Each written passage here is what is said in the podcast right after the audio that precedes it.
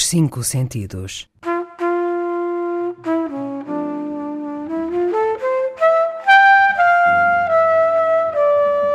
Um programa de Mário Cordeiro.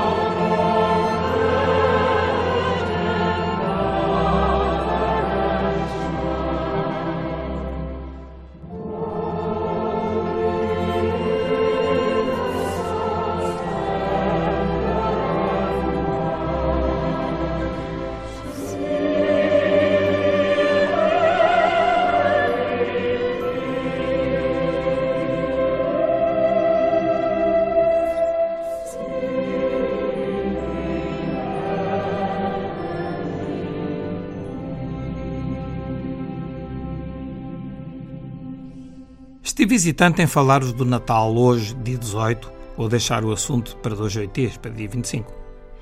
Todavia, como já estamos em plena época e no dia de Natal estareis atarefados, vamos hoje abordar o assunto. Resolvida esta questão, coloca-se outra mais complicada, o como, ou seja, o que dizer. Desejar as boas festas? Claro que sim. Contribuir para o otimismo coletivo desta quadra natalícia? Espero que sim. Mas deixei correr os pensamentos e dei por mim a cogitar sobre coisas que, se calhar, não seria o que os ouvintes esperariam. Comecemos por uma declaração de interesses. Adoro o Natal. Esta adoração não tem a ver apenas com as excelentes recordações da infância, o ritual da árvore e do presépio com os meus pais ou a distribuição de presentes depois da missa do galo. Até porque de criança a adulto, muita coisa mudou, incluindo a minha relação com a igreja. Mas se há coisa de que gosto é o Natal. Posso ser ingênuo, mas ainda acredito que as pessoas são intrinsecamente boas e que a humanidade caminha irreversivelmente para estádios de desenvolvimento cada vez melhores e mais perfeitos, maior bondade e maior empatia. É uma convicção, mas também fundamentada nos dados científicos e objetivos, mesmo que ainda haja situações de sofrimento, injustiças e iniquidades insuportáveis e intoleráveis. O Natal surge-me assim como uma clara demonstração do que é possível quando queremos. Há quem desdenhe de certas coisas, como o envio de cartões de Natal, mesmo que pareçam, notem, eu disse pareçam, despersonalizados quando remetidos a partir de uma lista de e-mails ou numa qualquer rede social. Contudo, mesmo que seja escrever um só e fazer send to undisclosed recipient, representa um momento em que pensamos em alguém. Mesmo que na lista de 100 ou 500 pessoas haja apenas uma na nossa mente, já é uma. E uma pessoa é sempre, mas sempre uma importância. E o tempo que usamos a fazer isso poderia ser gasto noutra coisa qualquer, logo representa uma opção. Mesmo que seja apenas para limparmos qualquer consciência ou cumprirmos calendários. Claro que escrever um cartão e enviar pelos correios à maneira antiga, a pensar no outro como uma pessoa singular e outro em outro rever as nossas amizades, afetos e carinhos, terá provavelmente um significado mais amplo. Mas não reduzamos as intenções dos outros a meros extratores de um mundo artificial. Compram-se muitos presentes. Isso sim é verdade. As crianças, então, recebem para lá do limite. Também é verdade. Mas mesmo que possamos ver nisso complexo de culpa, compensações do tempo que não lhes damos, indulgências pela nossa dificuldade em as educar, o que é certo é que pensamos nelas. Nelas e nas pessoas a quem damos um presente, mesmo que o mais standardizado e despersonalizado. Despersonalizado, dirão, mas leva dois nomes: o de quem dá e o de quem recebe, o que personaliza duplamente esse presente. Não será isso já suficientemente importante? Visitamos amigos, telefonamos a outros, enviamos SMS. É, os velhos do Restelo dizem que é a coisa mais instantânea e banal, que é uma negação da relação pessoal, etc, etc, e até acentuam que já se escreve que com capa. Mas nesse caso, isso importa? Não dizemos na linguagem corrente tantas vezes a palavra ok?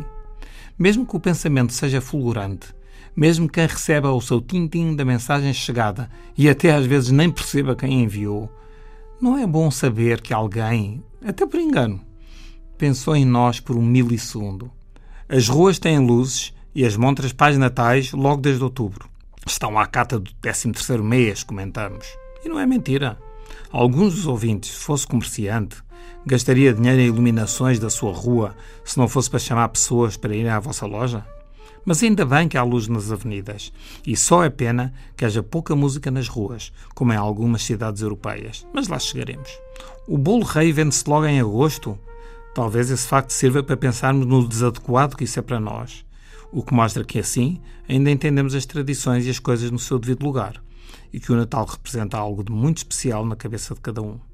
Não sou, pois, um profeta da desgraça. E acho que está a faltar no nosso país alguma injeção de crença, para lá dos episódios de autoestima futebolística. É bom acreditar nas pessoas. É bom ensinar às crianças que é bom acreditar nas pessoas, especialmente naquelas que as rodeiam. O mundo é tendencialmente bom. E os cartões de boas festas, os sorrisos dos que se entrecruzam nas ruas, as iluminações, os concertos nas igrejas, os presentes e até sempre presente música no coração na televisão, no dia 25, têm o significado que nenhum bota abaixo pode roubar. Não me preocupa, pois, o Natal, nem sequer o rumo que o Natal toma. O que me preocupa, e sim, é aqueles a quem ninguém envia um SMS, porque nem sequer têm telemóvel. Aqueles que não recebem uma visita de um amigo ou de um familiar, porque vegetam num lar. Mesmo que os profissionais se esforcem por tentar criar uma atmosfera natalícia. Ou as crianças que sofrem abusos, maus tratos, e as pessoas que são espezinhadas e humilhadas e para quem o Natal nem sequer existe. Preocupa-me, sim, que a época natalícia e o Ano Novo não sejam entendidos como um momento ótimo e crítico para uma reflexão intensa e imensa que nos produza melhorias e acertos e que nos faça uma revalorização do que somos e de quem somos. Bons, porque temos amigos e pessoas que nos amam e a quem amamos, mas menos do que podemos ser, porque há muito para fazer e não temos feito tudo o que devíamos. Preocupa-me que pensemos que o material pode alguma vez substituir o afetivo e o espiritual. Preocupa-me que deixemos, depois dos momentos comoventes e quentes do Natal, as coisas andarem com lassidão e indiferença e que sejamos pouco exigentes e pouco rigorosos, seja com governos e autarcas, seja com o nosso patrão e os nossos colegas, mas seja também connosco próprios. Que sejamos tão indulgentes com a pessoa que vemos refletida no espelho todas as manhãs.